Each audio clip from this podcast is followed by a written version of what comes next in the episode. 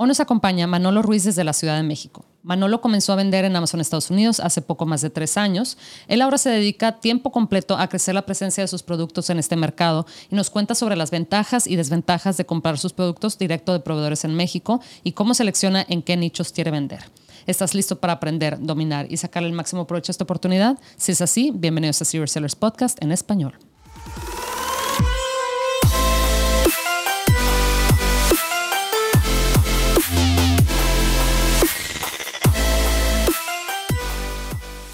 Bienvenidos a todos a este episodio de Serious Sellers Podcast en español. Mi nombre es Adriana Rangel y yo estoy aquí para platicar sobre las mejores estrategias de crear y crecer tu negocio en Amazon y todo e-commerce en general para vendedores de todos los niveles. Comenzamos. Hola Manolo, ¿cómo estás? Hola Adriana, muy bien. ¿Y tú? Bien, bien. Gracias por acompañarnos. ¿Desde dónde nos acompañas, Manolo? Eh, desde la Ciudad de México. Ok, ok, qué bien. Me contabas que vendes en Amazon Estados Unidos. Sí, eh, estamos enfocados principalmente en Amazon Estados Unidos. Okay. Eh, y llevamos tres años. Nos ha ido bastante bien eh, y pues estamos muy contentos de ser parte de esta comunidad. Justo mi socio de esto y yo empezamos intentando emprender y entonces queríamos hacer un startup y ya sabes, el sueño de, ir y romperla por ahí. Y pues nosotros habíamos renunciado ya hace un rato de nuestros trabajos, entonces pues ya no, no estábamos generando nada de dinero. Sí. Y un día un amigo llega y nos dijo que, que los papás de su novia vendían en Amazon y que les iba bien.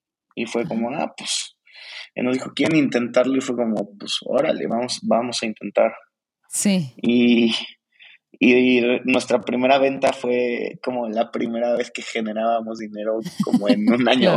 Sí, sí, sí. Entonces fue, fue como, ah, o sea, te lo juro que ni siquiera pensábamos que, que, que podía funcionar porque no entendíamos tanto cómo funcionaba el marketplace. Mm. Pero después de que, de que vendimos la primera vez, como que entendimos que sí había algo, porque además empezamos con algo muy chico. O sea, muy, muy, muy chico. Sí. Y, y se vendió y entonces fue como, ah, bueno, sí, sí hay algo por aquí.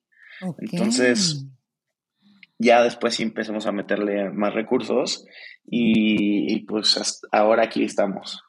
Oye, qué, qué, bien, fíjate, así pasa, ¿verdad? O sea, hay gente que, pues sí, yo por ejemplo, mi primer producto, la verdad sí, ese fue difícil porque la verdad es que no hice, eh, pues como el estudio correspondiente para ver si, si pues la competencia me iba a permitir vender, etcétera, ¿verdad? Y entonces ahí batallé un poquito, pero hay gente que, que sí, o sea, que el primer em, producto, pues sí funciona y eso los motiva, ¿verdad? Para seguir eh, lanzando más productos.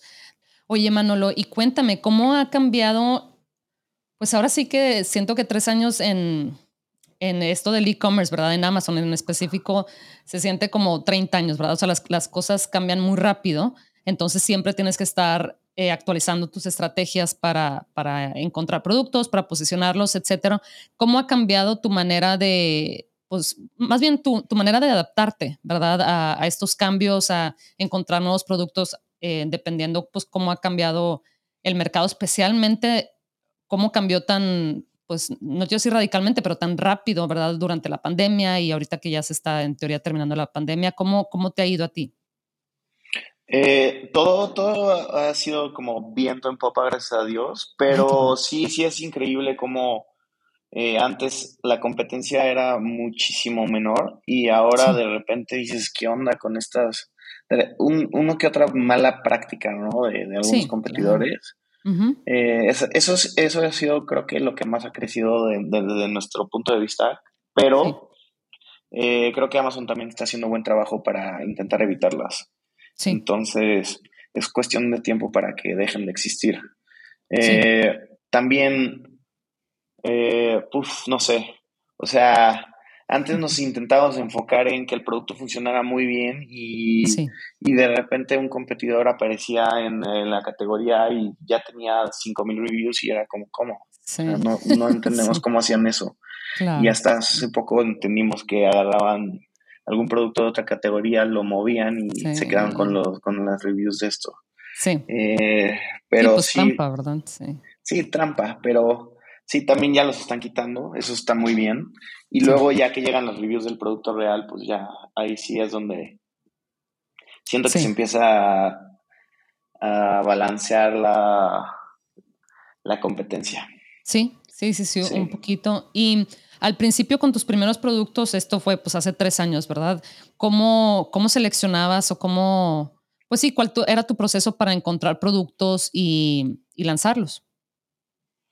Eh, nuestro proceso era buscar primero el proveedor que mm. encontráramos que hiciera un buen producto y a partir de ah. encontrar un buen proveedor eh, checábamos el catálogo y buscábamos eh, literal algo que pudiera pegar y que no tuviera tanta competencia. Ah, mira.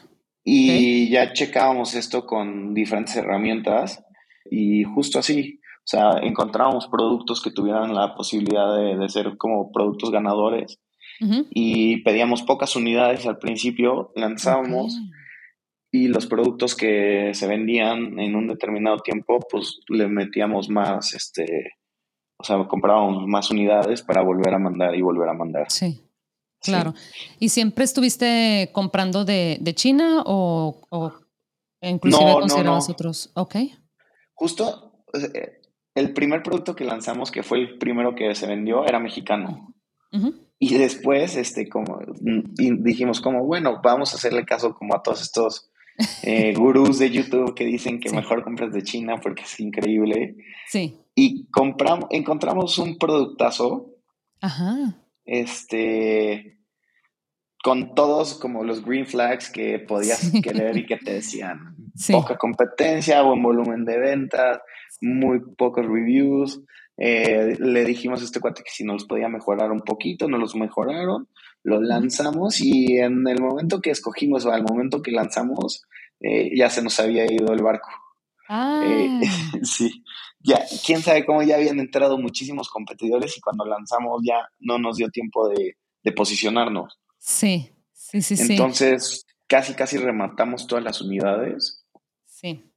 Y las que no rematamos quedaron en, el, en las warehouses de Amazon un ratote. Sí. sí, este, Pero sí, eh, después de, ver eso de China, eh, nos enfocamos muchísimo más en proveedores de, de, aquí de México. Ah, mira qué bien. Qué bien, sí, como que dijiste, sabes que tengo que acortar el tiempo entre que descubro el, producto y, en que lo lanzo, ¿verdad? En, Estados Unidos. Entonces, fíjate qué, interesante eso de que, y, y que bueno, precisamente que estás em, encontrando estos productos en, en México. Te quería preguntar, ¿tú cómo te pones a, pues ahora sí que a buscar eh, proveedores en, en, México. Es, me imagino que, digo, pues definitivamente es un proceso diferente que el de China, porque pues, ya ves que en China pues te metes a Alibaba y luego tratas de, de buscar, este, de contactarlos por afuera, etcétera. ¿Cómo, cómo sientes que es diferente eh, ese proceso en México? Creo que los proveedores tienen una cultura completamente diferente en México que en China. O sea, ah, en China es increíble cómo te están molestando y te están intentando ayudar para que, no molestando, pero, sí, sí, sí, pero recibes mensaje constante, constante, constante para, para que puedas realizar como la decisión de compra con ellos. Y en México parece que te están haciendo un favor en el momento que los contactas para poder venderte. Y, y de verdad es súper cansado esta parte al principio porque Uf, es como, ¿quién eres? ¿Y cómo se llama tu mm. compañía? ¿Y cuántos SKUs tienes? ¿Y quién? Ah, y, es como, quieren ver, sí. Sí, de que, déjame, o sea, yo te estoy preguntando a ti, déjame ver si podemos trabajar y después pregúntame todo. Sí. Pero, pero sí, o sea, la búsqueda principalmente la hacemos por Google y a veces Facebook, o sea, ah, mira, si, decimos queremos vender ladrillos, este, nos metemos a buscar en Google proveedores de ladrillos o en Facebook eh, proveedores de ladrillos, de ah. repente este, los encontramos por ahí y, y pues los vamos a visitar ya para ver cómo están todas las cosas. Ah, ya en la visita todo cambia. ¿Ah, ¿En serio? y son buenísima onda, nos ayudan en lo que sea, ya. Eh, Sí, como que por teléfono y que siento que a veces esto es una barrera de entrada que probablemente no, nos beneficia a, las personas que estamos como viviendo a este lado y que además tenemos la posibilidad de ir a visitarlos porque, ah, porque justo como remotamente es muy complicado trabajar con ellos, pero una vez que haces ese approach y que platicas con los proveedores, todo, todo mejora. Oye, mira, fíjate, igual y sí, yo, yo lo veo como algo que, como dices tú, ¿verdad? Algo que te beneficia porque probablemente compradores de, pues, de otras partes del mundo igual y no van a, no van a entender la cultura, eh, igual y como dices tú, no van a, o no, pues sí, igual y dedicarle tiempo a viajar a México, igual y a ciudades que no necesariamente son Ciudad de México y que son un poquito más remotas, si, no saben el lenguaje, o sea, todo eso protege de cierta manera em, tu producto, ¿verdad? Sí, muchísimo. Sí. Y además que puedes encontrar calidades muy buenas a muy buenos precios también. Entonces, como que si lo ves macroeconómicamente, esto es una barrera que, que nos, nos ayuda a las personas que entendemos esta cultura. Sí, oye, y pues me imagino que cuando, pues ahora con la pandemia, ¿verdad? Que seguramente hay, veía las noticias de que había un, ay, pues un problemón ahí de, para todos los productos que llegaban de China, ¿verdad? Porque eh, se tardaban mucho los barcos de salir de, de, China porque había mucha demanda, pero muy pocos barcos, pero luego también al llegar al puerto de Los Ángeles, que es este, donde la mayoría de los barcos de China llegan, también estaba saturado porque pues, no había suficiente personal, porque COVID, etcétera, ¿no? Entonces fue un, o sea, fue un show, la verdad es que muchas, eh, muchas personas que conozco se quedaron sin inventario pues inclusive varios meses. Entonces es un tema, ¿verdad? Porque luego pierdes el ranking, etcétera. ¿A ti cómo te fue? Eh, pues considerando que, la, eh, que tus proveedores están eh, en México y que tú realmente nada más tienes que, cruzar la, frontera. Con, justo con temas de logística no tuvimos problemas como tan ah. graves, pero los precios aumentaron muchísimo. Ah, sí. O sea, sí, sí, nos subieron como 4X los envíos. Wow, ok. Entonces, pues los márgenes nos apretaron muchísimo y sí fue otra, otra como situación que nos hizo buscar unas alternativas para hacer cosas diferentes. Ah, mira. Eh, justo trabajábamos directo con DHL o con UPS y encontramos una empresa muy, muy buena que se llama ClickPick. Okay. Eh, es nueva y nos ha ayudado muchísimo y justo nos consiguen mejores deals Ah. Eh, enviamos mucho más barato y pues todo ha ah, funcionado bastante mejor. Mucho mejor, sí. Pues es que en ocasiones estas empresas más pequeñas, pues precisamente quieren ganar mercado, ¿verdad? Quieren ganar clientes y, se ponen pues muchísimo más accesibles y ofrecen mejor hasta servicio, ¿verdad? Sí, todo, todo es muchísimo mejor y eso es algo que ni siquiera lo veíamos porque justo no entendíamos cómo, o sea, sí entendíamos cómo una empresa chiquita puede ganarle a una empresa tan grande, pero como que en temas de mm. logística creíamos que era muy complicado como, como poder eh, competir. Sí. Y sí, sí, sí. Sí. Y, los ganaron. Oye, Manolo, y ahora que mencionas, ahorita mencionaste el tema de los márgenes, ¿verdad? Que obviamente eh, reducieron cuando pasó todo esto. Y yo creo que nos pasó realmente a la gran mayoría de los vendedores, ¿verdad? Tienes que encontrar otras maneras para, para defender eh, tus márgenes. ¿Cómo te gusta protegerte a ti cuando se trata de, los márgenes? Dices, oye, ¿sabes que Yo necesito mínimo un margen de, no sé, eh, te estoy inventando, 50%, porque de ahí pues tengo que pagar que si los anuncios pagados, etcétera. Em, ¿Cuál es, o sea, cuando tú estás analizando un producto, cuál es el margen que te gustaría ver?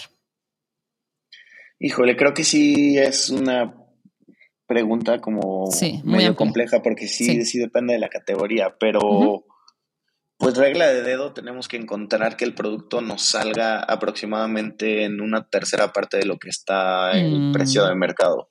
Sí.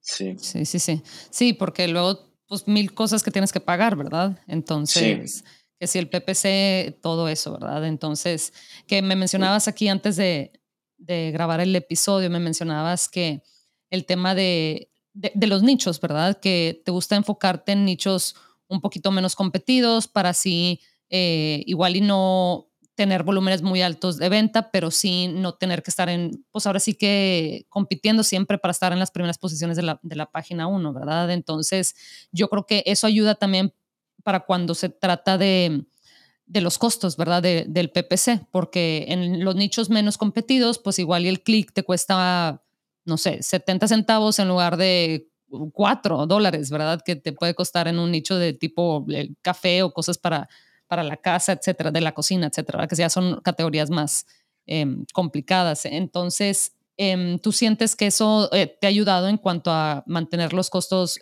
bajos? Sí, yo creo que muchísimo. Mm, sí. Eh, sí, al final cuando las categorías están tan competidas y el costo por clic es tan alto, creo que sí, a nosotros nos, nos aleja un poco de la elección del, del producto en esa categoría porque posicionar esto hace que, que, o sea, al principio es una, parece que es un pozo sin fondo de, gastar, gastar, gastar, gastar, gastar. Y, luego estabilizar los, el producto con el PPC sí se vuelve bien complicado. Pero pues hay algunos productos que le hemos tenido que hacer así y es nada más cuestión de tiempo y de, de, estar como constantemente filtrando qué tipo de estrategia estás usando ahí, ¿no? Sí, y, y, yo creo que tener un listado bien optimizado, ¿verdad? Para que ese sea como que una vez que la gente decida darle clic y por ende tú pagar el clic, eh, pues casi que asegurarnos que la mayor pues la, sí, la mayor cantidad de veces la gente compre, ¿verdad? Una vez que ya está en el listado. Y creo que a veces también las personas intentan como sobre optimizar el listado y, mm, le meten tantas keywords en los bullets de, que, que no, no, no sé, creo que como que pierden de vista que mm.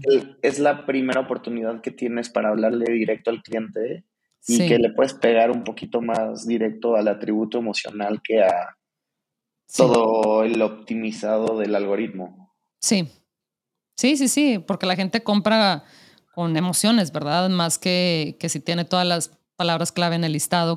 Te quería preguntar, ¿tú cómo has hecho tus, tus lanzamientos y si es que ha cambiado tu estrategia de lanzamientos, precisamente de cuando empezaste hace tres años a ahorita, si es algo que quieres eh, modificar, eh, que encuentras otras estrategias que se te hacen más efectivas.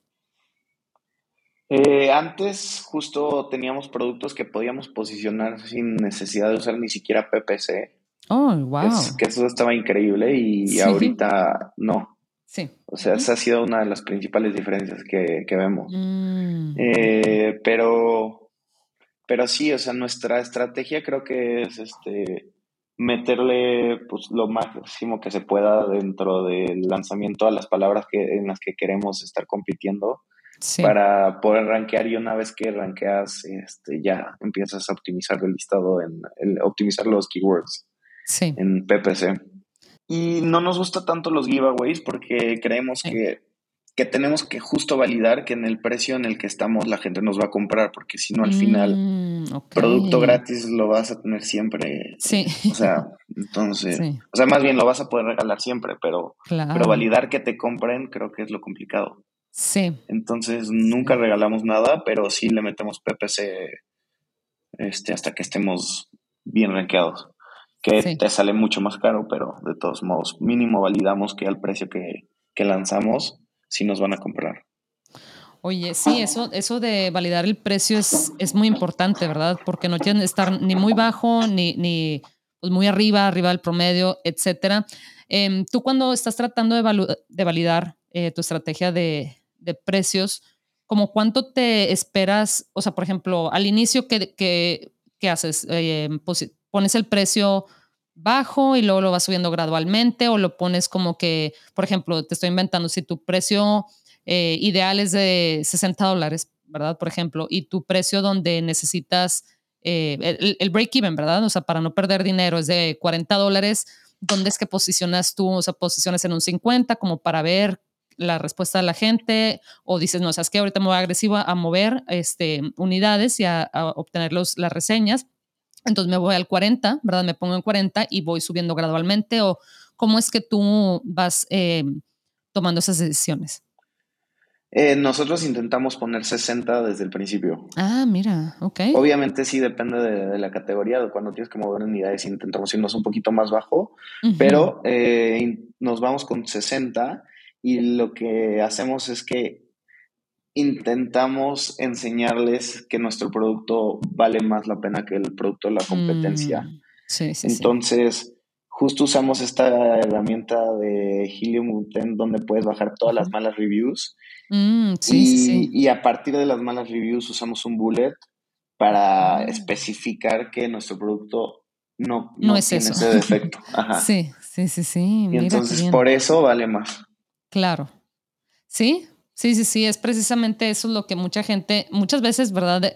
es mejor decir qué es lo que no hace tu producto, o sea, que qué es lo que sí hace, ¿verdad? O sea, no, no que tienes que decir las dos cosas, pero muchas veces la gente quiere evitar cierto resultado y le pone más atención precisamente a eso, ¿verdad?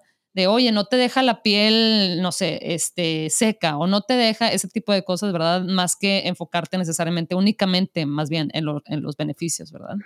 Y hasta a veces foto, ¿eh? O sea, ya cuando está muy duro, si pones una foto de, de por qué tu producto vale más que la competencia, también ayuda muchísimo. Como, O sea, obviamente no ponemos qué, qué competidor es al que estamos agarrando una foto. Claro. Pero sí ponemos this one others. Y, también nos ayuda. Sí, sí, sí, sí. La verdad es que eh, las imágenes, pues la mayoría, la, yo hasta como consumidor, ¿verdad? Eh, pues es lo primero que veo. Hasta, hasta después me pongo a leer el texto. Entonces, eh, si tienes nada más unos segundos de, pues de la atención de la persona, tienes que hacerlo muy claro eh, de inmediato prácticamente. Entonces, em, te quería preguntar, Manolo, ¿tú qué nicho, em, por ejemplo, cuando estás analizando, o sea, tienes la lista de, de, los productos de tu proveedor, etcétera? ¿Qué son aquellas cosas que si encuentras en un nicho, ¿verdad? De un producto, dices, ¿sabes qué? No le entro, o sea, ya, se acabó la, o sea, ni, le voy a buscar, o sea, ni voy a buscar más señales ni nada, sino esto es algo que realmente no, eh, no me va a funcionar, o sea, sé que voy a sufrir con este producto o en este nicho, que son aquellas cosas que te hacen eh, decidir pues no, no lanzar un producto y cuáles son aquellas cosas que dices tú, oye, sí, esto, esto siento que es, ahora sí que va a ser viento en popa, ¿verdad? Para, para el producto. Uf, eh, creo que algo que nos hace como alejarnos muchísimo es cuando, cuando encontramos que, hay productos que sí, es, sí tienen muchísima calidad en, o sea, sí, sí son muy buenos productos. Mm. Entonces, cuando, cuando tienen muchas reviews y son buenos productos, nos alejamos directo. Sí. Pero cuando tienen muchos reviews y los productos están medio comoditizados, este, mm. ahí es cuando intentamos eh, agarrar un poquito de, cambiarle un poquito algo al producto de lo que se están quejando. O sea, si encuentras, no sé, algún nicho en el que el search term que tú estás utilizando te lleva a muchos productos que casi todos son lo mismo, eso es ah. como un green flag para nosotros. Es como, ok, todos están vendiendo exactamente lo mismo, ¿qué podemos hacer para vender algo mejor? Mm, ok, ok, ok. Sí, eso es algo que, que dices tú, oye, pues sabes que definitivamente si yo pongo un producto en este nicho, aunque sea un poquito diferente, luego lo pues va a resaltar, ¿verdad? Sí, sí, sí. Y además cuando el producto no es tan bueno. O sea, mm. no se hace cuenta una... Algo que no entraríamos nunca, no sé, sería una prensa francesa de café. Sí. Uf, o sea, ¿qué le mejoras ahí? Sí. Pero chance y si, no sé, si quieres algún método súper innovador de café y encuentras que hay algo nuevo y todos te llevan a productos chinos igualitos, ahí podría haber como la posibilidad de innovar sí. y de, hacer algo diferente. ¿En qué buscas tú como, como dueño y tu socio también enfocar tu atención para crecer tu negocio? En buscar nuevos productos. Sí. sí, eso es lo más importante para nosotros para crecer. Sí. Sí, sí, sí. Más allá de, digo, porque me han comentado otras personas, por ejemplo, pues no sé si mejorar márgenes, que si bajarlas, o sea, sí, o sea, optimizar, por así decirlo, la, este, pues la parte como económica, pero sí, sí escucho mucho y yo también, de hecho, soy de la idea que digo, sabes que la manera eh, de crecer este negocio es lanzando nuevos productos, ¿verdad? Entonces, Em, pues sí, porque nunca sabes cuál va a ser el que te va a pegar, ¿verdad? Igual y el nuevo te pega mil veces mejor que el, que el pasado. Sí, yo creo que todos estos cambios los tienes que hacer y, o sea, mejorar márgenes, mejorar el proceso de logística, eh, a veces hacer unas mejoras a tu producto, sí. pero eso va a ser como que tu, tu revenue incremente marginalmente y un nuevo producto te puede. Exponencializar el ingreso. Y luego también está la opción que si abres, este, vaya, si posicionas tu producto en otros mercados, tales como Amazon Canadá, Amazon México, tú prefieres em, enfocar todo tu tiempo y recursos en, crecer tu marca en Amazon en Estados Unidos? o tratar otros. Sí, eh, sí. la verdad creo que Amazon Estados Unidos es muchísimo más grande que, los otros dos marketplaces y a veces nada más enfocar tus recursos y tu energía en ese mercado es Con eso muchísimo más gratificante, digamos. Oye, Manolo, ¿y qué tip nos quieres compartir? Algo cortito de unos 30, 45 segundos, eh, pues para la gente que te está escuchando, ya sea que apenas vayan a, comenzar a, vender o que ya inclusive lleven varios productos y estén tratando de mejorar algo en su negocio. ¿Qué, nos puedes compartir, Manolo? Creo que lo más importante que pueden hacer todos es de verdad hacer el, research de producto, es... Mm creo que el 70, si no el 80% del éxito del lanzamiento. Sí, sí, totalmente. Y, justo como intentar realmente agregar valor con el producto que van a lanzar haciendo mejoras en, en ese. Sí. Sí, Eso yo creo que sería mi tip principal. Sí, o sea, como que ponerle todo, el, o sea, mantener en cuenta, ¿verdad? Que a, pesar de que es un proceso en ocasiones, eh, pues no quiero decir tedioso, pero definitivamente requiere de disciplina y de estar viendo qué otras opciones y, ver cómo la gente utiliza el producto y qué la gente está diciendo ese producto en las reseñas de, los, de la competencia, etcétera. Eh, pues sí, pero te va a hacer, te va a facilitar la vida muchísimo, ¿verdad? Si, si escoges un buen producto, a diferencia de si, si escoges uno, pues ya bastante, con bastante competencia, ¿verdad? O sea, ahora sí que va a ser, vas a tener que estar luchando para quitarte a los competidores y para diferenciar tu producto, etcétera, ¿verdad? Sí. Sí, sí al final, justo, o sea, entre más sencillo escojas el producto, más replicable se vuelve. Mm, Entonces, más competidores vas a tener más rápido. Oye, Manolo, ¿y sientes que te ha servido eh, por ahí tener una comunidad o le has encontrado valor a tener una comunidad, en este caso ahí donde nos conocimos en el Serious Sellers Club, em, pues para platicar y, ahora sí que preguntar, ¿verdad? En ocasiones que se nos atraviesa un problema de, oye, alguien pasó por esto, ¿cómo lo resuelves? Etcétera. Eh, ¿Tú sientes que, que, pues sí, que tiene un beneficio tener una comunidad? Sí, yo creo que es muy, muy grande y más grande porque, o sea, el, beneficio es más grande porque las personas que están ahí realmente están vendiendo. sí, sí, Entonces, son personas que están haciendo lo mismo que tú y que realmente están vendiendo y entonces ese filtro ayuda a que las dudas se resuelvan como más directamente. Sí. Porque a veces está en otro tipo de grupos donde los recursos que que podías obtener los tenías que buscar como con, mm. o sea, mucho más difícil de encontrar respuestas que dentro de este grupo.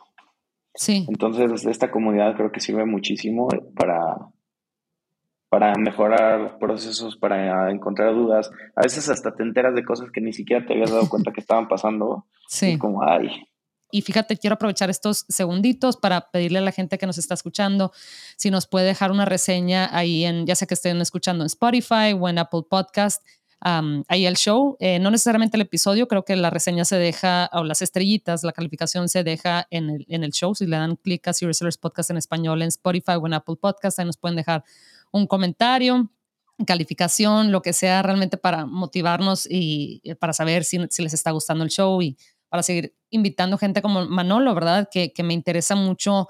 Siempre, siempre aprendo, por eso me encanta hacer esto de, tener este podcast, porque siempre aprendes un, pues, eh, o te enteras de un punto de vista diferente, ¿verdad?